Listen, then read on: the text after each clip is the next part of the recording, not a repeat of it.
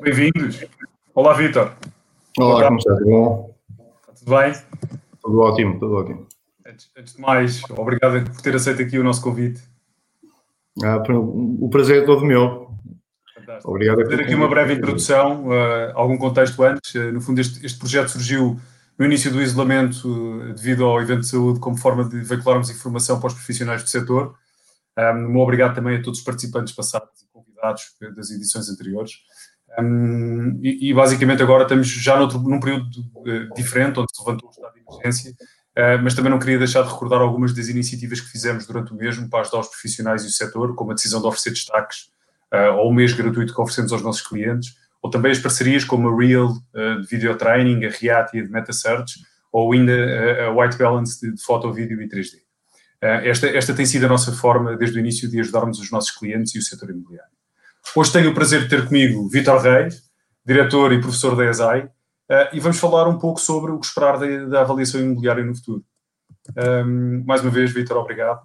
E, antes de mais, e, como forma de começarmos, uh, quem é Vitor Reis? Fale-nos fale um pouco sobre si e sobre o que é que, o, que, é que o move. O que, é que, o que é que me move? Bom, o, o Vitor Reis tem, eu costumo dizer, duas, duas facetas. Uma que, que é a formação e, e, e outra que é uma, uma ainda a componente profissional de avaliação imobiliária e, e de empresário que não deixei, não é?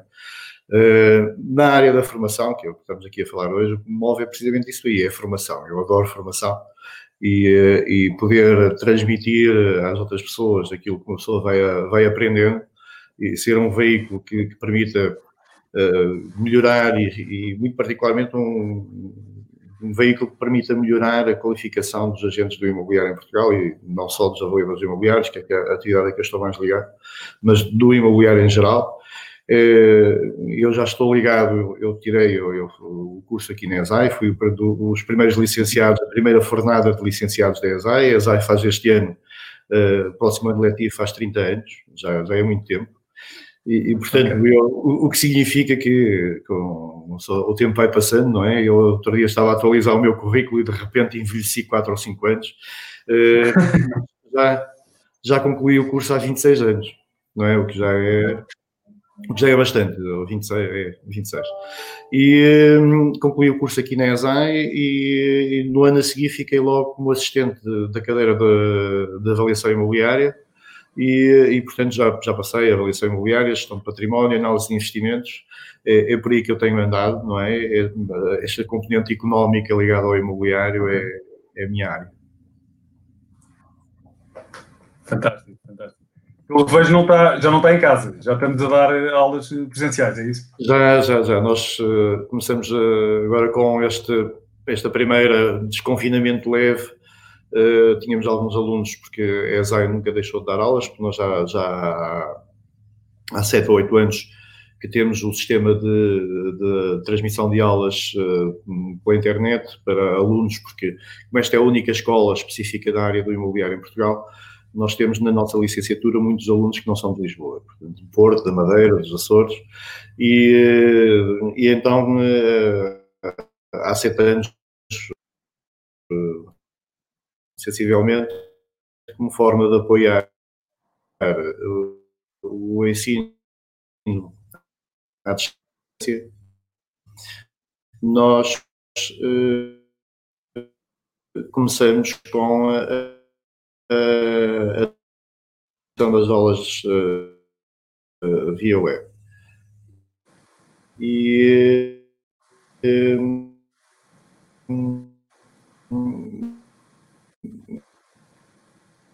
Vitor, eu estou com alguns problemas em ouvi-lo. Uh... Sempre os alunos querem estar presentes, não é? Especialmente nas cadeiras mais práticas. O teste estava perfeito. Eu não sei se é do meu computador, que eu estava aqui eu, com o programa aberto há pouco. voltei, voltei outra vez, eh, mas está ligado a 100%, não é? Eu, é, tenho... Agora já estou a ouvir bem, ouviu, ouviu momentaneamente aos, aos, aos soluços, entre aspas. Um, Acho, acho que agora consigo desligar tudo aquilo, tudo aquilo que tem. Ok. Faz parte, faz parte destes, destes diretos, Vitor. Nós não, nós não somos especialistas neste. neste... Pronto, pois, vamos, vamos, seguir em frente, vamos, vamos falar sobre okay. aquilo. e, e, e, obrigado. E, portanto, eu, eu, sei que o teletrabalho já faz parte da sua vida há, há mais de 20 anos. Um, qual foi, assim, o maior desafio um, neste período?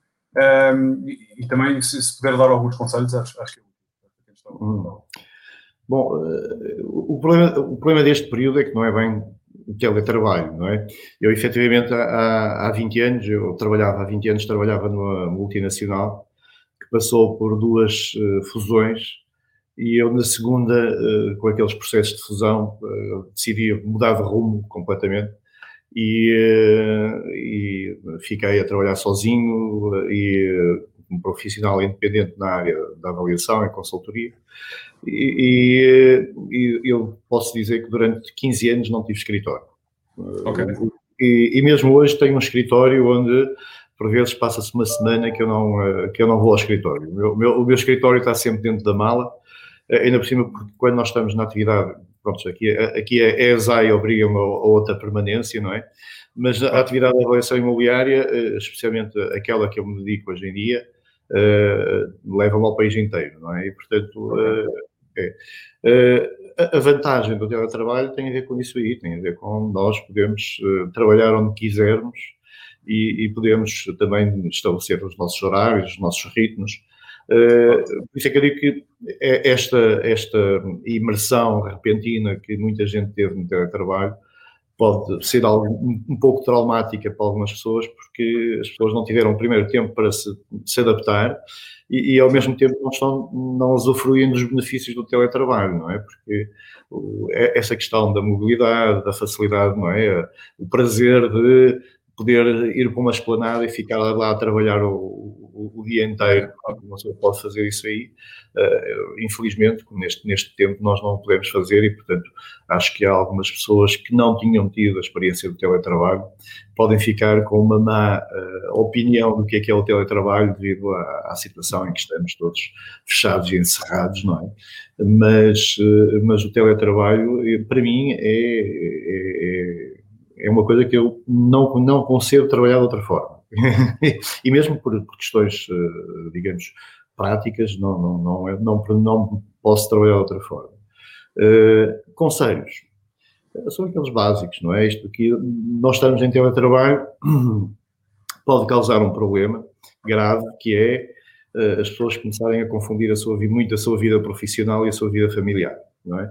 E, e, portanto, eu costumo dizer que uma daquelas regras do teletrabalho é nós estabelecermos uh, horários também mais ou menos fixos, alguma disciplina, uh, alguma disciplina, não é? Eu, a tentação de, de ficar com o pijama durante o dia inteiro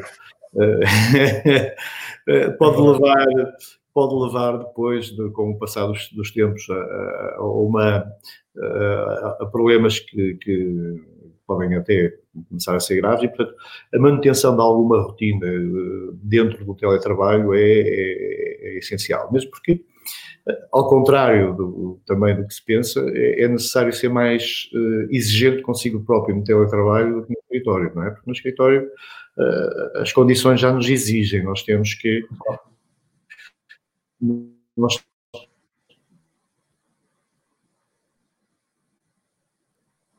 Estou cheio de, deixei de agora. Nós...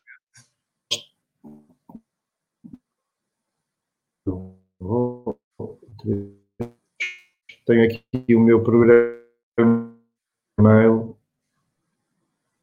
Estamos aqui com alguns problemas de som hoje e de ligação.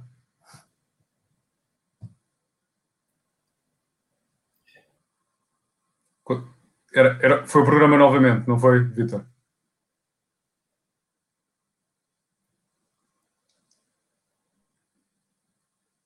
Consegue-me ouvir, Vitor? Estou, estou, estou, perfeitamente. Eu estou a ouvir. Ah. Eu estou ah, a agora, agora já ouço. Estou a tentar sair do Outlook. Muito bem. Exatamente. Então, enquanto, enquanto tenta, também vou, vou aqui uh, discutir um bocadinho sobre, sobre o tema. Eu acho eu acho que a, a grande questão do, do, teletrabalho é que neste momento também acaba por ser. Um, nós assumimos que teletrabalho é estarmos confinados a uma casa com a família fechada, uh, sem, sem, sem, interações sociais, sem. portanto, esse, esse, esse teletrabalho, vai, esse, esse, teletrabalho ninguém quer, não é? Mas não, esse, que... se eles têm trabalho é muito mau, é muito mau. É, claro. E portanto, por isso é que eu penso que será, e, e, já foram feitos agora alguns estudos aqui, em cima do acontecimento, uhum. e no outro dia saiu um a dizer que 80% das pessoas está desejosa de voltar ao escritório. Ah, imagino, imagino. Eu sou um deles. e eu gosto, eu gosto de teletrabalho, mas, mas sem dúvida que eu acho que todos nós temos. É. Há o desejo de uma, de uma normalidade, não é? O desejo de, voltarmos é, a... eu, eu, eu, penso que é mais isso, não é só os, o voltar ao escritório, é mesmo essa, essa vontade de normalidade, não é? O, o, o Vitor, a nível de ensino já se, já se falava muito de e-learning, eu sei que a ESAI foi, foi pioneira nisso. Um, acha que esta, esta nova realidade vai alterar o ensino também em Portugal ou não? É assim, nós efetivamente em, Portugal nós resistimos muito ao, ao e-learning. Se calhar talvez um bocado pela nossa condição geográfica, nós somos um país pequeno, efetivamente, e portanto nós deslocarmos para, para termos aulas não, não, estamos a falar do Brasil, ou mesmo quando estamos a falar na Europa, não estamos a falar de França ou, ou Alemanha, e portanto uh, não é assim tão difícil nós deslocarmos. Uh, e portanto as pessoas resistiram durante muito tempo ao, ao e-learning. o e-learning começou a aparecer basicamente como uma ferramenta dentro das grandes instituições para quando era necessário dar formação global aos, uhum. aos funcionários, mas o e-learning como, eh, como, eh, digamos, escolha para as pessoas frequentarem eh, de forma autónoma uma, formação, sempre se foi encarada quase como um parente pobre da formação.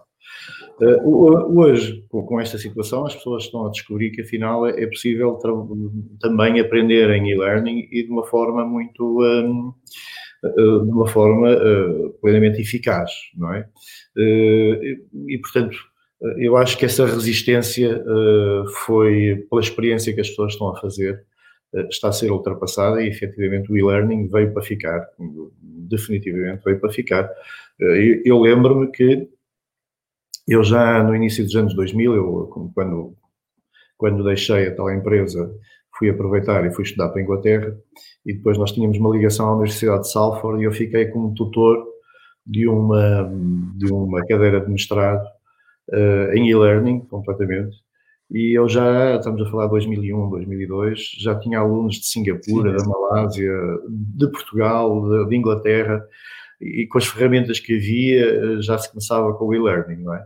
Uh, agora, uh, aqui eu penso que veio para ficar. É uma ferramenta que todos nós nos estamos, nos estamos a preparar para ela, porque não só para as aulas síncronas, que é aquilo que está a acontecer muito, mas para o, o verdadeiro e-learning, com, com, com, metodologias, com, com uh, plataformas e, e, conteúdos estruturados para o e-learning. Uh, pronto, havia muito aquela ideia do e-learning que era basicamente pegar no papel e, e, e as pessoas era estático, não é? Uh, hoje também estas novas tecnologias permitem-nos ter um e-learning muito mais interativo com o aluno e, uh, e, e, portanto, as pessoas estão a experimentá-lo e eu penso que estão a dar muito bem. Fantástico. Uh, entrando aqui mais, mais diretamente, uh, aqui mais a nível, a nível, a nível imobiliário, do seu ponto de vista, quais são assim, os principais impactos deste, deste evento de saúde no, no setor? O que, é que, o, que é que, o que é que analisa assim numa primeira fase? O que é que, o que, é que Bom, há aqui há, há diversas consequências. A primeira é o mercado parou, não é? Parou não porque o mercado quisesse parar, mas porque com estas questões de confinamento eh, nós ficamos todos impedidos de, se nós formos a falar agora no mercado de transações, eh, nós ficamos impedidos de fazer, fazer visitas, nós ficamos impedidos de, de, de nos movimentarmos e, portanto, eh, o, o mercado parou. E, e, isso depois leva a uma outra consequência que é há muita especulação, o mercado sobe, o mercado desce, e isso é uma coisa que neste momento é muito difícil de dizer porque não há transações, não é? Exato. E, e, portanto, mesmo as transações que ocorreram, toda a gente diz, ok, foi negócios que já estavam em curso, coisas que tiveram continuidade, e portanto nós, uh, penso que só agora, durante o mês de maio e julho, junho, é, é que vamos começar a ter a verdadeira percepção, qual foi a, a transformação nos valores de, de transação, eh, no mercado imobiliário. Eh, Depois, uh, o mercado imobiliário é muito vasto, não é? Nós teríamos que dividir isto aqui. Há segmentos que estão a subir claramente, mesmo na, internacionalmente, nos interesses de, de, aquisição e mesmo por parte dos, dos grandes uh, investidores institucionais uh, no interesse em estarem presentes neles. O, o, retail é um mercado que vai subir claramente, não é? Okay. muito particularmente, e já, já era uma discussão que andava a ser tida, aquela, aquela questão do, do last mile, portanto, a questão das, de, como as compras online subiram bastante, depois como vencer a, a, última milha, a última, a última fase da entrega e, portanto, a, a parte da logística e, e, da, eu diria da micrologística dos pequenos armazéns de, que possam fazer a recepção de, de, de grandes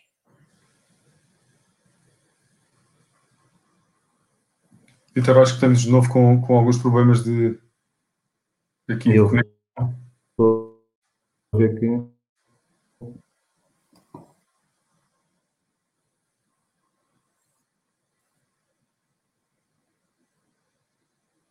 Já consegue-me ouvir bem, Vitor? Eu parei outra vez um pouco. É, temos estado aqui alguns, temos aqui alguns comentários, sim, temos aqui hoje com alguns nível da, da conexão. Eu, eu, peço desculpa, eu estou a tentar. O meu, o meu computador começou a daquela, é daquelas coisas que é princípio de Peter, começou aqui a fazer uma atualização automática que eu estou a tentar pará-la, devia estar programada e, meus senhores, uh, vou, vou aqui tentando que ela não ocorra. Mas estava eu a dizer que então o setor da logística é um setor que vai ter uh, aí uma, uma, uma, movimentação forte, não é? E, e, e nós vemos, por exemplo, uh, tem saído algumas análises internacionais da, da questão do, do Covid e, e, vimos que todas as análises internacionais dos operadores internacionais apontam que, por exemplo, no segmento residencial topo de gama, Lisboa até é previsto subir, não é? E, e portanto, há aí uma, há aí uma situação em que eh, haverá mercados que vão até sair mais reforçados e, e, depois do Covid, por exemplo, só para ter uma ideia, eh, nós aqui na ESAI temos um protocolo com uma instituição uh, francesa que é parecida com a ESAI, que também se dá formação na área do imobiliário, e nós estamos a fazer um observatório uh, do imobiliário uh, e turismo Portugal-França, e, uh, e, uma daquelas coisas que, que, eles nos dizem de lá de lá é que os franceses estão todos nos blocos de partida para quando puder abrir as fronteiras, virem para Portugal.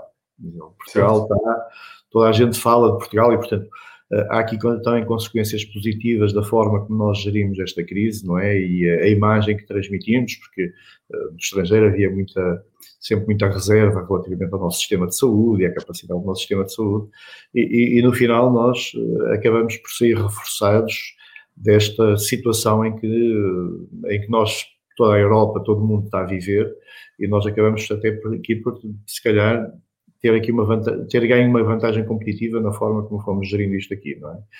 Agora, temos outro mercado que esse aí sim antevê-se alguma dificuldade mesmo para, pela deterioração das condições económicas, que é o mercado da gama média, média baixa, não é? Porque uhum. aí, aí temos que ver como é que vai ser as reações das empresas, eh, como é que vai ser eh, as, eh, os pacotes de apoio que vão ser postos à disposição da economia porque se nós tivermos uh, um elevado nível de falências, como aconteceu ali entre 2007 e 2012, até 2014, uh, eh, o que pode acontecer é essas falências vão levar a créditos mal parados de novo, essas coisas assim, e, e, portanto nós teremos aqui, eu diria que nós teremos dois segmentos, um segmento na habitação, um segmento médio, médio, médio alto, que poderá ter alguns reajustamentos eh, mas que vai recuperar muito rápido. E depois teremos um outro segmento, médio e médio baixo, que estará mais dependente da, da nossa da, da, reação da economia interna, não é, e do setor, dos diferentes setores económicos, E, e assim eu prevejo que vai ter um ano muito complicado, não é? E, portanto, de qualquer das formas, as previsões económicas estão, dão também uma possibilidade de retoma rápida após a saída da crise e, e, portanto, isso poderá vir a atenuar, mas as projeções são um ano, um ano e meio de, de crise, mas uh, com uma ligeira descida. Uh, pessoas com quem eu tenho partilhado, e debatemos isto aqui, uh, prevêem uma descida entre 10%, 15%, os mais pessimistas chegam aos 20%, portanto, uh, mas também será num período curto, um ano, ano e meio. É? E, são, são estas as expectativas que nós temos no médio, no médio prazo, porque no curto prazo, volto a dizer, temos que esperar outra vez que os mercados voltem a funcionar para, para poder ver o que se passa. É, é interessante porque nós, nós internamente fizemos, fizemos um estudo com os nossos clientes e, e, e 51% uh, fizeram transações durante, portanto, durante o confinamento, durante o mês de abril.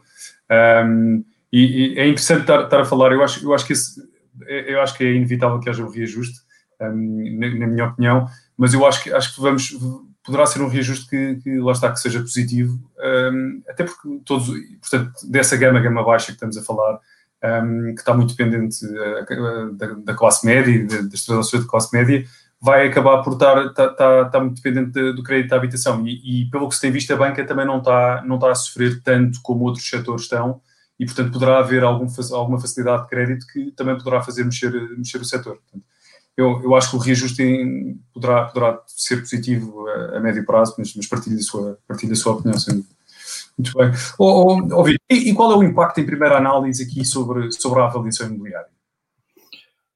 Ora bom, sobre a avaliação, bem, em primeiro lugar, eh, eh, os, os pedidos de avaliação desceram imenso, não é? Porque as transações não existem e, portanto, há aí um, um negócio para o avaliador imobiliário desceu. Mas a questão que interessa às pessoas sempre é saber a avaliação sobe, a avaliação desce. Eu, eu costumo dizer na, na, brincadeira que o avaliador não fabrica o valor, não é? o valor está no mercado e, portanto, uh, temos aqui, mas é, é, verdade que nós neste, neste tempo temos aqui um problema que é a questão da informação. O avaliador vive da informação, é? E, portanto, se não há transações, uh, fica muito difícil utilizar o, método comparativo de mercado, uh, porque não conseguimos prever. Há algumas normas que foram, que foram emitidas, especialmente pelas organizações internacionais, o RIPS, o TEGOVA e as, as associações portuguesas, basicamente, adotaram-nas e seguiram-nas também, eh, que tem a ver com, eh, ok, não há, se não há transações, as últimas evidências que nós temos são antes do período de transação, eh, devendo então fazer uma pequena reflexão sobre aquilo que poderá vir a ser o impacto, na, mas, volto a dizer, um impacto que nós, por simplesmente, estamos a estimar. A CMVM também lançou algumas recomendações para os avaliadores, mas mais em termos de questões práticas e, e, depois que é a questão das visitas, as visitas tornam-se complicadas, a possibilidade de ser feita a visita apenas pelo exterior do imóvel por parte do avaliador e, e digamos, nos imóveis que estão ocupados, as pessoas colaborarem uh, utilizando as ferramentas tecnológicas que temos à disposição, não é? Que é a pessoa, uh, a pessoa, o proprietário ou quem quer adquirir o imóvel é que vai ter que tirar as fotografias do interior para o avaliador para ele poder, para, para poder ver e, portanto, foi essa a solução encontrada para se poder continuar a, a, a trabalhar. Mas depois, em termos de valor, a própria CMVM tem previsto no regulamento dela que o avaliador deve fazer uma previsão ou uma análise sobre o impacto que a incerteza do mercado terá no valor. É? Uhum. E, e, e, por isso é que nas discussões que nós temos tido sobre, sobre a avaliação eh, se tem uh, avançado que nesta fase não é possível nós utilizarmos só o método comparativo, mas que deveria ser utilizado o método de rendimento pelo discount de cash flow. Porquê? Porque nós aí podemos, nós aí podemos então introduzir, ok, se o imóvel uh, se vai manter mesmo no mesmo valor hoje, mas terá, em primeiro lugar, irá ter uma dilatação do, do período de transação. não é? E, portanto, não é transacionado no mesmo período que era transacionado ultimamente e, portanto, temos que refletir essa iliquidez naquilo que seria o valor anterior.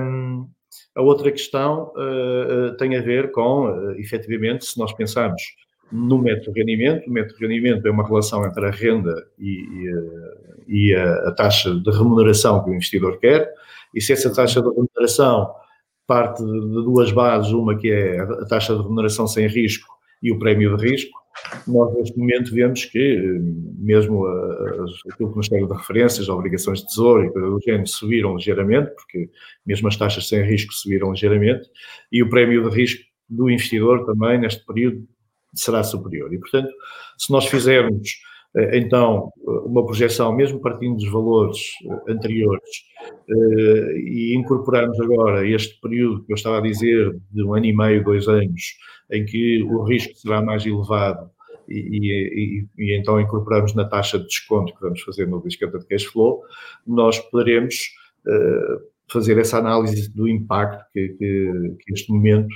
em que ainda não temos informação, poderá ter no valor dos imóveis, não é? E, portanto, a utilização exclusiva do método comparativo neste momento é muito difícil e deveria ser sempre abordada depois de partir do, do rendimento, mas nessa perspectiva de uh, cash flow e não também capitalização direta do rendimento. Okay. isto agora, eu, eu, eu, voltei a, sei lá, 18, 17 anos atrás, para quando estava nas aulas de gestão financeira, pá, e foi, foi, foi, maravilhoso. Bom, e ele pedir, ele pedir, se faz favor, que uh, talvez um, ehm, me falasse um bocadinho mais sobre, sobre este método que não é tão, diria, se calhar, tão conhecido um, ehm, e, e, que falasse um pouco mais do, do, do, de aspectos práticos. Ou seja, isto, isto vai favorecer. O que, o, que é que, o que é que vai favorecer? Vai favorecer o comprador, vai favorecer uh, o proprietário, o vendedor, um, ehm, não vai favorecer ninguém. Uh, em aspectos, para, concretamente, o que, é que, o que é que nós podemos esperar disto? Bom, eh, a questão do, eh, do, do imóvel, eh, nós, temos aqui dois, dois conceitos, não é? O conceito de valor de mercado, à partida, deveria refletir aquilo que é a transa, aquilo que são o valor de transação que está a acontecer neste momento. Como eu estava a dizer, neste período em que não há transações, nós não podemos, não, não podemos vê-lo. E eu, eu estava a pensar no, do ponto de vista de, de, valor, até para o crédito, que é aquilo que muitas pessoas se preocupam, porque essencialmente uh, o mercado imobiliário vive muito do crédito, não é? Uh, e a banca tem que ter eh, uma, uma, um valor que lhe traduza aquilo que será a expectativa da garantia que ela terá sobre o imóvel, não é? E, nós, nós, se pensássemos no, no, digamos, na fotografia ao dia do, do, do valor, uh, o método comparativo, havendo transações, seria o método ideal para ser utilizado. Uh, neste caso aqui, então, na, na, ausência de transações e nessa forma de, como eu estava a dizer, de estimar um valor que ao mesmo tempo constitua uma garantia uh, para, para o banco, nós temos que entrar com não só com o valor pelo qual nós presumíamos que ele poderia ser trans, transferido, mas fazer então essa análise, digamos, no médio e longo prazo do imóvel, porque eh, mesmo quando nós estamos em crises, eh, nós, nós vemos que o imóvel vale menos, mas a expectativa é que quando a crise passa ele volta a subir, não é? E, e, ao mesmo tempo também é outra situação inversa, que é quando nós estamos em períodos de euforia de mercado, nós temos sempre que pensar que, ok, mas é sustentável, não é sustentável, pode, pode-se manter ou não esta situação. Uh, aqui há uns, há uns anos, e, e com o, Basileia 2, com as questões de, de, das, das, normas prudenciais para a banca, uh, foi introduzido um novo conceito de valor que em Portugal ainda não está a ser utilizado, que é, o, apesar dele estar previsto na legislação portuguesa, que é o, o valor do bem hipotecado ou o mortgage lending value na, na, na, versão inglesa, para quem quiser procurar. Um, e, e, a ideia era não ser um valor, um valor que servisse de garantia para a banca, que não fosse um, um valor tão, como dizem os ingleses, mark to market, isto é, o tal valor instantâneo de mercado, mas um, um valor que pudesse refletir aquilo que seria a expectativa de comportamento de longo prazo do imóvel. Porque nós temos que pensar que, quando nós, então, se nós pensarmos no crédito hipotecário, nós estamos hoje a dar como garantia um imóvel que vai ter que garantir um empréstimo de 30 anos. Certo, exato. E, portanto, se calhar, se calhar aquilo que eu hoje estou, estou num determinado momento de mercado, Uh, e, e, e, digamos na transação, e por isso é que nós temos que ver também, e uh, aqui um bocado, que o valor que nós estimamos, ou o conceito de valor que nós estimamos, depende muito da finalidade uh, da avaliação. As pessoas pensam que há só um valor, não é? Mas há, há vários valores. Não? É? E, não é um valor que seja atribuído, digamos, de uma forma de uma forma casuística pelo avaliador, é que diferentes valor, conceitos de valor destinam-se a diferentes utilizações. E, portanto, quando nós estamos a falar de valor de garantia, nós estamos a falar de uma perspectiva de mais longo prazo e uh, numa estimativa de valor que se pretende que seja de mais longo prazo. Uh, se, me, perguntar assim, mas se eu hoje for utilizar, avaliar para aconselhar um comprador a comprar, utilizaria essa, essa técnica? Se calhar não, porque aí ele vai aproveitar a oportunidade do mercado não é? E, e, e portanto, aí ele está, digamos, uh, no dia do mercado, não é? E, portanto, uh, nós na avaliação para o crédito hipotecário temos que preocupar não só com o dia de hoje, mas também com aquilo que são as expectativas de comportamento. Eu costumo sempre uh, também dizer que é, é aquela coisa que se, ok, eu hoje estou a transacionar um imóvel, está com um valor ótimo, ou, mas se daqui a meio ano o cliente entrar em default, entrar em incumprimento, eh, qual é que será o valor que essa garantia tem? Claro. Não é? E, portanto, o método de rendimento pelo discounted cash flow, que leva não só em consideração a, a realidade atual, mas sim a evolução previsível, nós depois, ok, nós estamos a falar de previsões e, e são sempre estimativas, não é? Mas eh, que devem ser fundamentadas naquilo que são eh, as, as, análises de mercado, por exemplo, do Banco de Portugal, as estimativas de comportamento económico do Banco de Portugal, do Banco Central Europeu e dessas, e dessas organizações que fazem estudos macroeconómicos, onde nós nos fundamentamos, para então fazer essa análise não só do comportamento atual, mas também uma expectativa do comportamento futuro. Ok. Então, e agora, e, e agora, eu agora vou, vou continuar a insistir o que é que, o que, é que nós podemos esperar, ó, ó Vitor? O que nós podemos esperar? Bom, eh, as pessoas hoje em dia têm dito ah, os avaliadores estão a avaliar outra vez por baixo e essas coisas do género, não é? é, é estamos a chegar ao ponto que eu queria, que eu queria perceber. Eu, eu sei, eu sei. Eu estava aqui a tentar. Eu estava a tentar, aqui. Continuamos amigos, aí eu não preciso de uma mas, mas dê-nos qualquer coisa para levarmos daqui, por favor. Não, o, o, o que se passa é o seguinte: nós temos que nós temos que perceber também, quando, mesmo quando o avaliador está a fazer o seu trabalho, um, quando nós fazemos uma prospecção, e quem está no mercado sabe, faz uma análise comparativa de vários imóveis, e nós não chegamos a um valor, nós temos uma distribuição de valores. É? Uh, e o avaliador não é, é, imune àquilo que é uh, a envolvente, não é? Isto é, quando nós estamos todos otimistas, se nós tivermos uma, um intervalo de valores, quando nós estamos otimistas, nós temos a tendência de olhar para a parte também mais otimista da amostra. É? Eh, quando nós começamos a ver cenários pessimistas, e é humano, há sempre, eh, eu costumo dizer, a avaliação não é subjetiva, mas há sempre, então, nessa análise da amostra, cabe sempre alguma subjetividade, e, e, portanto, eu diria que mesmo, até mesmo de forma inconsciente, as pessoas são levadas, e é a mesma coisa que nós fazemos. Uh, se eu antes da crise estava a pensar trocar de carro, se calhar hoje disse, espera, espera, agora vou esperar mais um bocadinho para ver o que é que se passa. portanto, nós, inevitavelmente, até mesmo de forma inconsciente, temos a, a tentação de ser mais prudentes. E, portanto, é normal que nestes cenários de crise, quando nós estamos a falar então da análise da amostra, que as pessoas olhem mais para a parte de baixo da amostra e, portanto, deem valores mais conservadores. E, portanto, eh, é, é expectável nas avaliações para o crédito hipotecário, e, e não estou a dizer com isto, e espero que me compreendam, porque as pessoas depois levam logo, ah, os bancos estão a mandar descer. Não é isso, é mesmo, eh, é mesmo um comportamento que eu diria que é humano, que é de nós eh, olharmos para uma amostra e olharmos para a parte mais conservadora da amostra, aquela que nós dizemos, ah, se isto descer, estou confortável com, com o valor que isto aqui terá, poderá ter amanhã. E, portanto, é expectável que, volto a dizer, nestes mercados, especialmente aqueles mercados de maior risco, médio, médio, baixo, que haja esse tipo de comportamento, que é uma ligeira descida de, relativamente àquilo que estavam a ser os valores de avaliação praticados até agora. Com, os devidos, lá está, com, com, com, o devido respeito aqui, está tá controlado, ficou percebido que não é uma, uma descida à bruta. Não há, não há nenhuma norma explícita de. Não, é um, é um comportamento. E depois, mas uh, repare, mesmo por aquilo que eu estava a explicar do método de rendimento, se reparar, uh, mesmo que eu mantenha a renda, isto é, isto é, é um quociente, não é? Um quociente entre a, a renda e a taxa. Ok? Uh, por aquilo que eu estava a explicar, que é mesmo que eu mantenha o valor da renda constante, como neste momento a taxa de risco subiu, a partir do momento em que eu, eu, aumentei a minha taxa de risco, o valor do imóvel vai descer. Vai descer naturalmente, sim.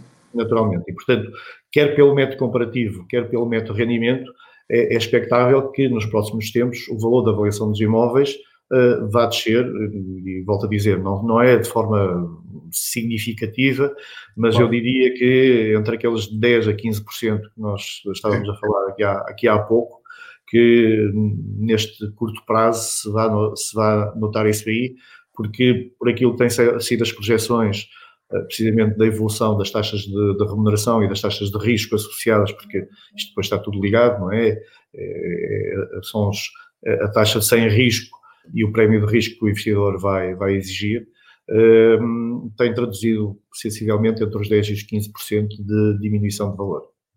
Ok. E, e, neste momento está-se a usar, portanto, está-se a usar já os dois métodos. Uh, há uma, lá está, eles são utilizados em, em conjunto, está-se a dar uma primazia a um, está-se a utilizar outro método qualquer. Um, Não, um bocadinho mais sobre este aspecto. Um, a, a própria lei exige que a avaliação imobiliária seja sempre feita por dois métodos. Ok. Ok? Uh, e, portanto, é, é, óbvio que também a lei diz que, mesmo que quando se utiliza dois métodos se chegue a valores ligeiramente diferentes, depois o avaliador tem que optar por um. E, portanto, seria, e era mais, e era a prática corrente, que quando havia muita informação disponível no mercado, se optasse mais pelo método comparativo, porque é aquela que traduz mais uh, diretamente a relação entre, de valores entre imóveis, não é?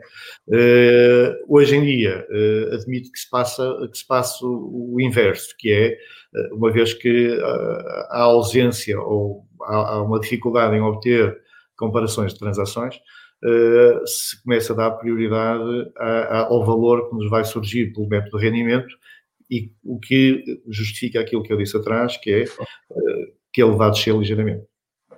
Ok. Um, neste momento, uh, no fundo, o, o foco é, é adaptar-nos e, e, continuar a realizar a atividade uh, em segurança, não é? Um, como é que se está a fazer? Que lições é que se podem tirar do que se começou a fazer? E, e o, que é que, o, que, o, que é que, acha que se pode fazer no, no futuro em termos de, de avaliação, uh, mais ligado aqui à parte mais física da, da avaliação? Repara, nós, nós neste momento, a, a avaliação a avaliação tem, eh, eu diria, há dois tipos de avaliação, se quer que diga. Uh, hoje em dia, e, as, e as, plataformas de, ligadas à, à, venda de imóveis estão a investir muito nisso, estão a começar a trabalhar a informação que têm disponível, não é? Isto que é, que é um manancial ótimo, não é? Curiosamente, todas elas mais viradas para, e eu diria, mediador friendly, e pouco avaliador friendly, que é uma coisa muito curiosa, porque eh, depois, eh, visto esta dependência que depois eh, existe relativamente à avaliação, não é? E eu, eu como, como avaliador, gostaria que a maior parte das, das, das plataformas fossem mais avaliador friendly, ok?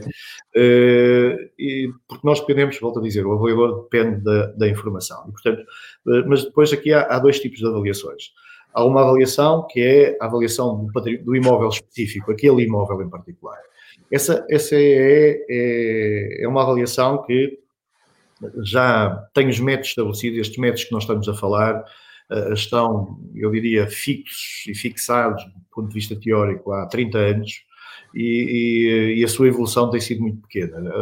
Os métodos estão muito estabilizados nesse tipo de avaliação porque é uma avaliação que não pode ser feita por médias, é uma avaliação que não pode ser feita por estatística, porque basta ter basta ter uh, um imóvel, se está no segundo ou no terceiro andar, no segundo andar não tem vistas, no terceiro andar já tem vistas, muda completamente aquilo que é o panorama da avaliação, uh, está virado para as, para, para, para as, traseiras ou para a frente do imóvel, muda, muda por completo, e, e, e, muitas vezes a informação que é fornecida nas plataformas, que depois vai poder fazer o data analysis e essas coisas do género, não, não, tem essa, não tem essa finura de informação que é necessária quando nós depois fazemos o que nós chamamos o processo de homogeneização, é? que é pegar num conjunto diverso de imóveis com características diferentes e depois tentar ajustar aquilo que é a característica do imóvel que nós estamos a avaliar.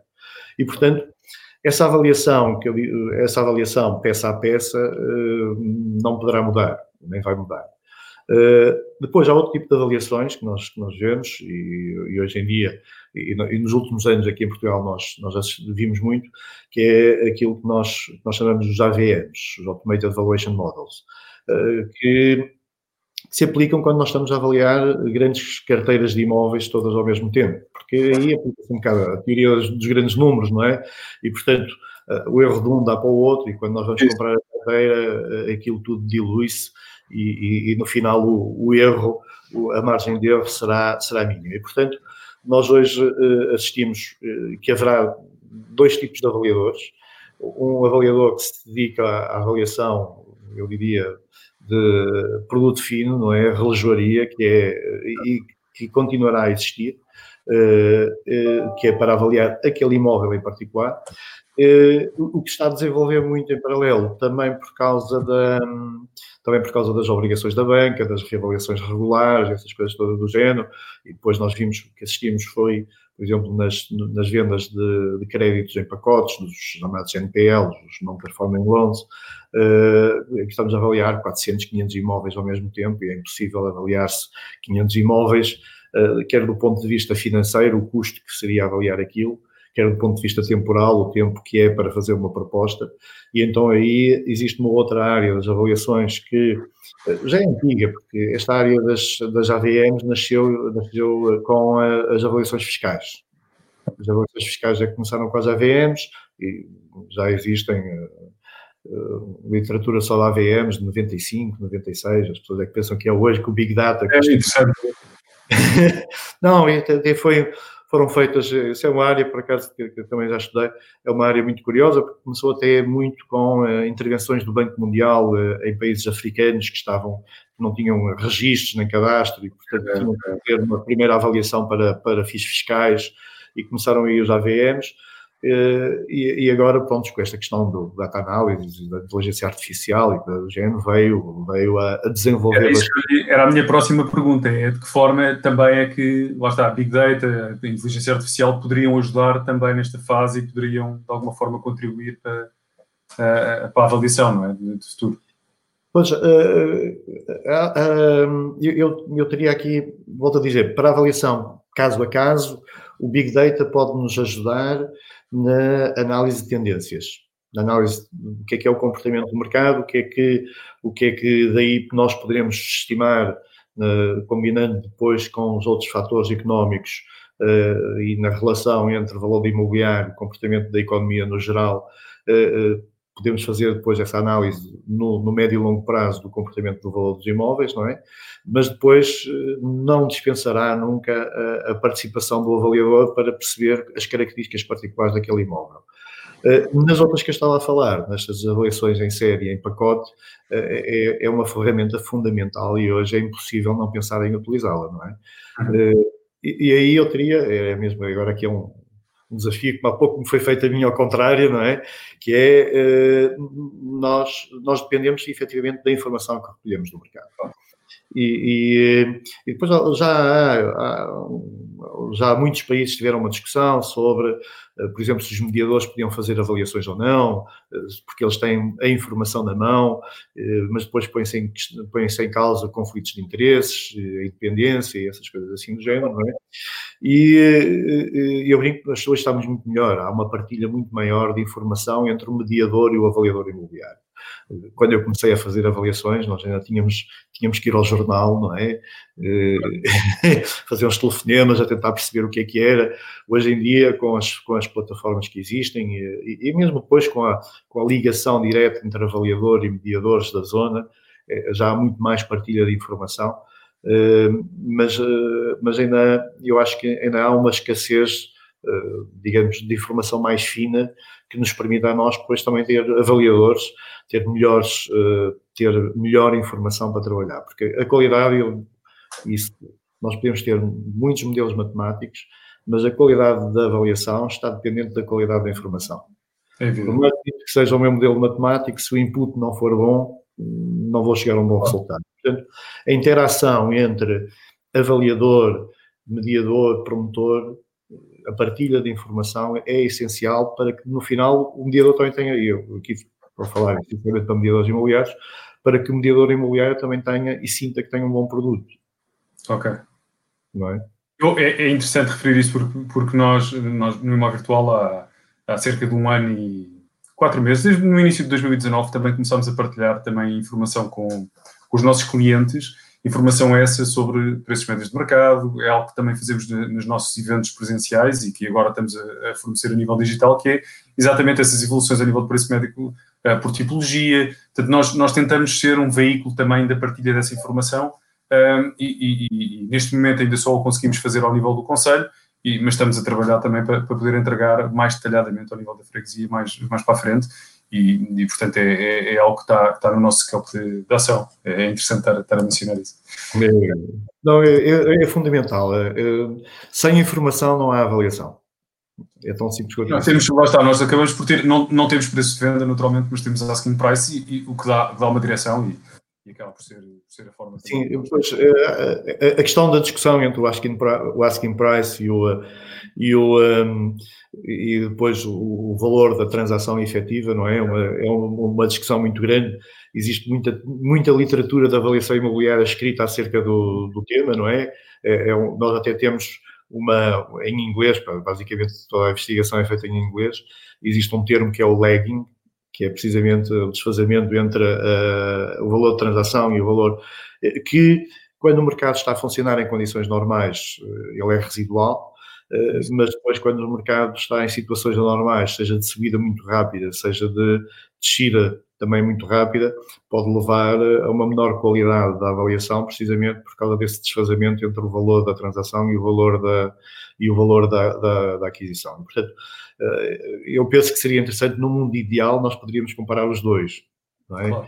E, e, houve aqui há, há dois ou três anos uma tentativa da Secretaria de Estado da Modernização Administrativa para que uh, as transações, como as escrituras são públicas, as transações fossem também publicadas, não é? E acessíveis na, na internet, mas isso causou causou uma, uma polémica com a classe dos, dos notários e tal, uh, mas, mas efetivamente ainda há um caminho uh, grande a percorrer, uh, eu falo no mercado português, mas não só, os outros mercados nós, há, há, mercados melhores, há mercados em que há bases de dados com, e é possível ter essa, essa informação.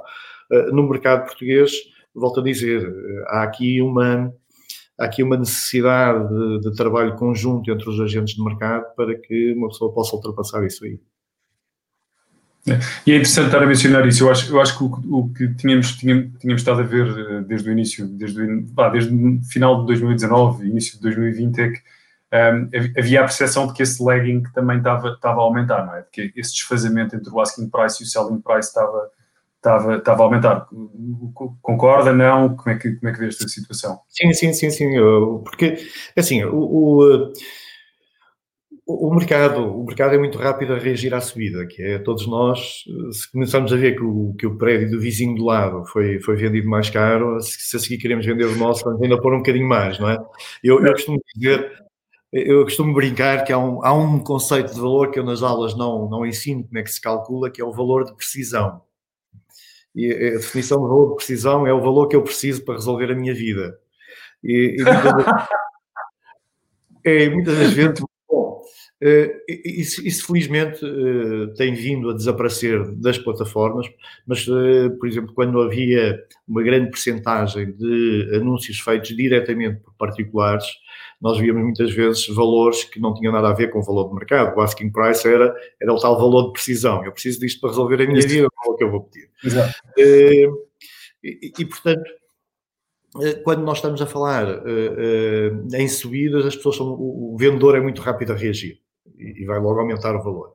Uh, o contrário não acontece na descida, não é? Nós, nós nas situações de crise, uh, aqui em Portugal as situações de crise são muito particulares, não, é? não se passa a mesma coisa que em Espanha, que os preços descem logo abruptamente, tem a ver com as, com as questões das financiamentos, essas coisas do, do, do, género, há uma série de explicações, mas nós vimos, por exemplo, noutros cenários em que houve crises, os preços começam a baixar e, e as pessoas chegam ao final do ano e não aumentam a sua tabela de preços.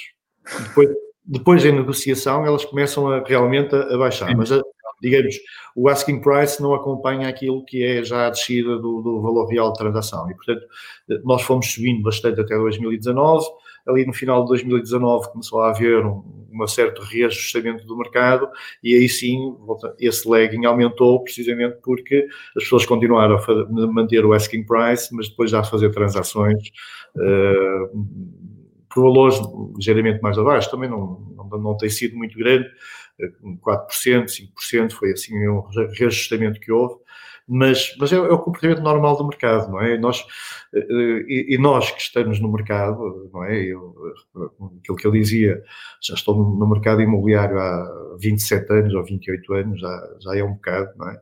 Eh, já temos a obrigação de o conhecer, não é? E, e poder ter também as ferramentas necessárias, e quando eu digo as ferramentas necessárias, é as ferramentas de recolha de informação. E, e volto sempre outra vez à, à, velha questão, que é a nossa, a nossa necessidade de partilhar uh, a informação. É, é, interessante, tínhamos aqui uma pergunta do, do Tiago João Peixoto Fonseca, que, que pergunta exatamente que ferramentas e bases de dados é que normalmente se utiliza uh, para as avaliações. Não sei se, se quer partilhar.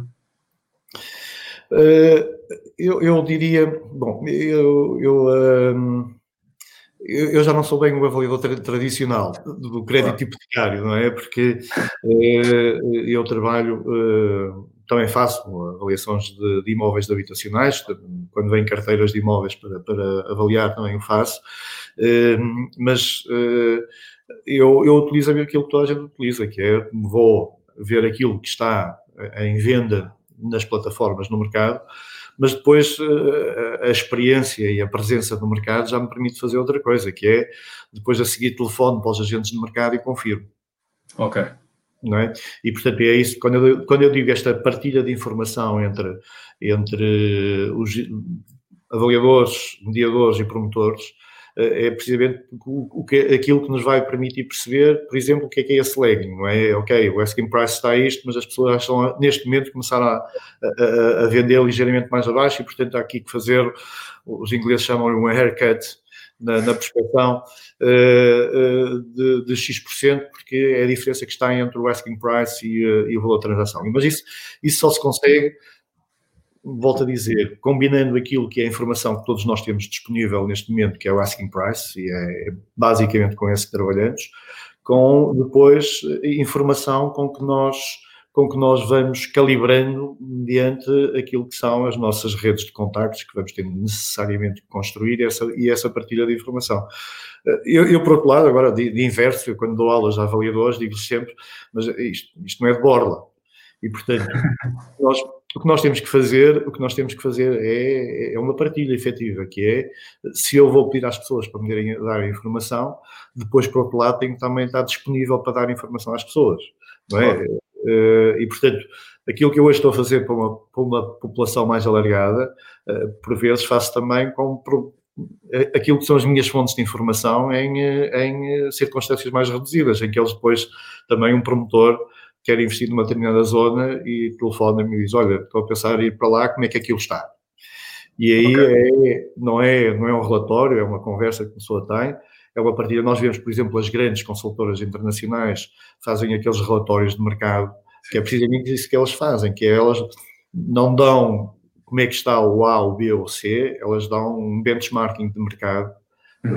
daquilo que é a sua experiência. E, portanto, nós, à nossa dimensão, temos também que estar preparados para isso, que é para recolher a informação de toda a gente, mas depois também estamos disponíveis para devolver uh, aqueles que são os nossos fornecedores de informação esse tal benchmarking e poder-lhes dizer, olha, atenção que o mercado aí, nessa zona, está-se a comportar assim e assim, assim, veja lá se não está desfasado do mercado. E, portanto, há aqui, a, a partilha tem que ser eh, bidirecional, não é? Tem que ser do, do, do fornecedor da informação, e neste caso, os, os ideais mediadores e promotores, para o avaliador, mas depois ser devolvida já ruminada. Eu costumo dizer, o avaliador é o ruminante do imobiliário. É porque o que nós fazemos é isso, nós vamos buscar toda a informação, mastigamos-la, tratamos-la e devolvemos-la tratada, é isso que nós fazemos. E, portanto, é, é uma imagem que, que alguns avaliadores não gostam, mas na realidade nós somos o ruminante do imobiliário. Não deixa de ser interessante, uma perspectiva interessante. Oh, Vitor, vamos, vamos já quase com uma hora de, de conversa, passa, passa a correr. Uh... Exatamente. Eu, sei, eu, tenho aqui, eu tenho aqui algumas perguntas que tenho estado a ver e efetivamente as pessoas querem a saber como é que vai ser o próximo ano. É isso que eu ia pedir. É, é, Reis, estava aqui a pedir, olha, na sua longa experiência, qual, qual a previsão para os próximos 12 meses?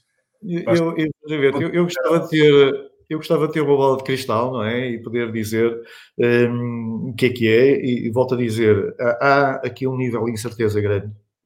Uh, e um, é, há, duas coisas também que nós temos que, que, que, perceber, e há pouco dizia, primeiro, a banca de quem nós dependemos uh, está melhor preparada do que esteve na anterior crise e, portanto, haverá aqui uma possibilidade de haverá aqui uma possibilidade de, de haver uh, outro tipo de resposta que não só não o abrupto congelamento de todo o financiamento como aconteceu ali por volta de 2009, 2010 Uh, ainda hoje, por acaso, curiosamente, estava, porque eu, eu percebo, pertenço a duas organizações internacionais e, um, e, tinha recebido do RICS uma, uma carta europeia das associações uh, de promotores e investidores imobiliários, uh, digamos, também para a União Europeia, para que no pacote das ajudas o imobiliário não seja, como foi sempre, esquecido, não é? Porque se nós formos a ver uh, programas europeus de apoio ao imobiliário, uh, basicamente temos algo, quando aparecem, é, tem a ver não diretamente com o imobiliário, mas nos últimos anos muito ligado à questão da, da, da, da, melhoria, da melhoria das condições energéticas dos edifícios e essas coisas do género. Uhum. Uh, apoios à indústria do imobiliário nunca houve, não é? E, portanto, é uma, foi uma carta que foi enviada hoje à Comissão Europeia, precisamente, de que acho que são 32, uh, 32 estruturas representativas de, de associações de imobiliário, investidores, promotores, uh, mediadores e avaliadores, uh, precisamente com, ok, uma, uma, pequena análise de qual é que é o impacto do imobiliário para a economia europeia e que não seja esquecido nisso aí, portanto, uhum. dependerá, nós estamos todos muito dependentes eh, do que é que vai ser aí o pacote e depois bom, a economia está, está perigosa, nós vimos depois, eh, estava, estava-se a desenhar um pacote, esta questão do, do uh, esta questão do, do Tribunal Constitucional Alemão que veio levantar dúvidas relativamente à questão da, das medidas propostas, veio ensombrar um bocadinho outra vez esta, esta questão.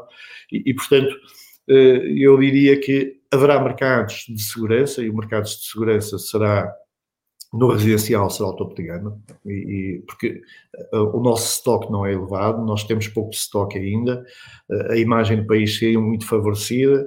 Uh, o, o, de me, gama média, média baixa, vai ter aí, um, eu diria, um ano, ano e meio que vai ser um, complicado.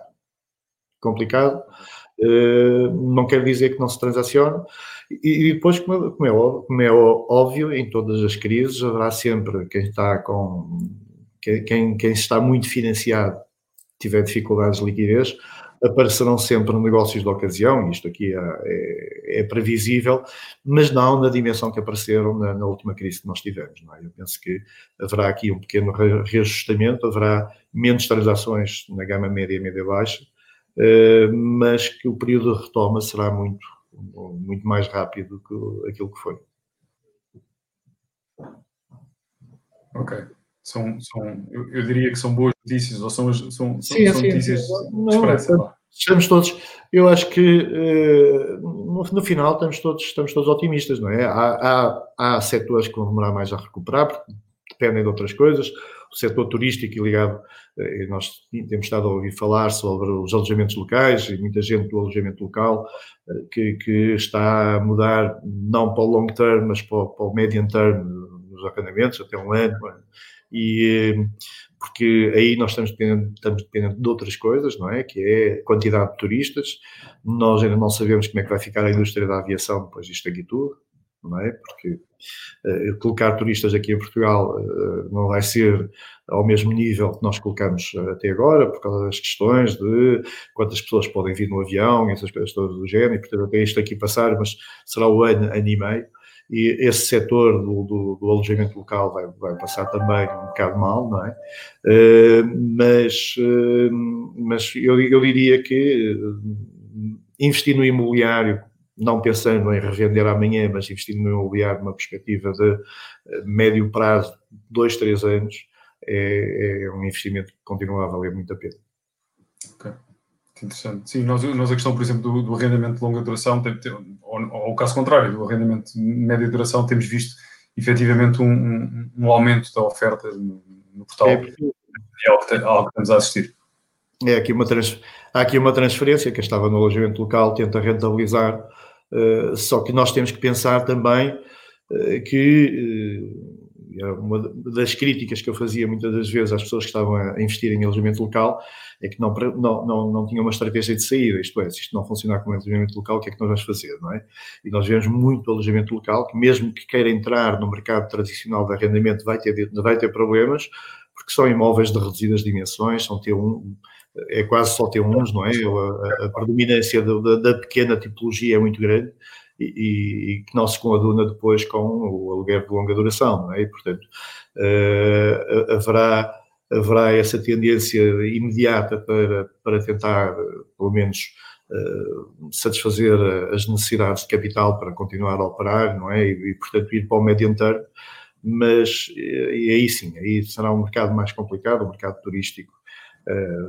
Terá mais, mais dificuldades de, de, recuperar, não é? E nós tínhamos Lisboa, uh, estava com uma, não só do turismo, o turista que veio passear, mas o turismo de negócio, quando nós falamos de turismo de negócio, era a realização de eventos, essas coisas todas do género, uh, tinha, tinha, estava, era quase líder na Europa neste momento, e isso aí vai, vai demorar a retomar precisamente por causa daquilo que eu estava a dizer, porque depende depois de outros fatores externos, não é? Que é a capacidade que nós vamos ter de introduzir aqui turistas, não é?